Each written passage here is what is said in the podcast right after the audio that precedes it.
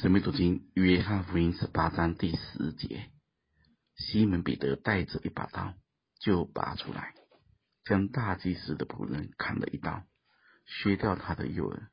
那仆人名叫马勒古。耶稣就对彼得说：“收刀入鞘吧，我父所给我的那杯，我岂可不喝呢？”我们先思想第一部分，为什么彼得会有刀呢？而刀是这样用的吗？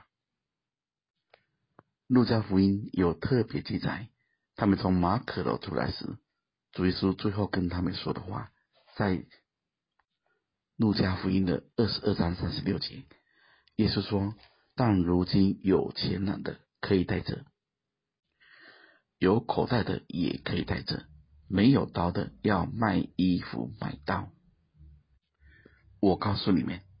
经上写着说，他被列在罪犯之中，这话必应验在我身上，因为那关系我的事必然成就。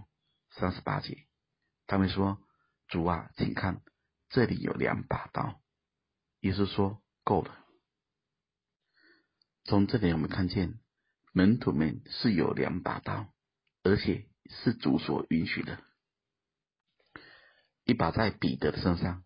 一把在另一个门徒的身上，但只有门徒彼得拔刀砍人。另一位我们不知道是谁，但他没有行动。我们必须承认，彼得是勇敢的。他面对的是好几百人，他护主心切，但不顾后果。他的热心爱主，正在伤害另一个人。他是用肉体的手拔血气的刀，削掉了人的右恩。大家要知道，如果一个人只有血气，只有热心，没有见识，也误解神的话，带给人的就是伤害，而这个伤害。会导致人是听不见主的声音。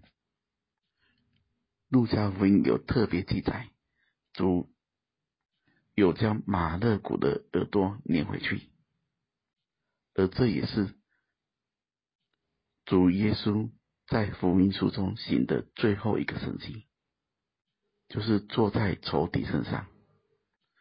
主对彼得说：“收刀入鞘吧。”那就表示。当初主要门徒们带刀，绝不是要他们拿来砍人。格林多后书十章第三节说：“因为我们虽然在血气中行事，却不凭着血气争战。我们争战的兵器，本不是属血气的，乃是在神面前有能力。刀跟剑都是预表神的话。”神的话有时候像两刃的利剑，但不是给属肉体的血气的人来用。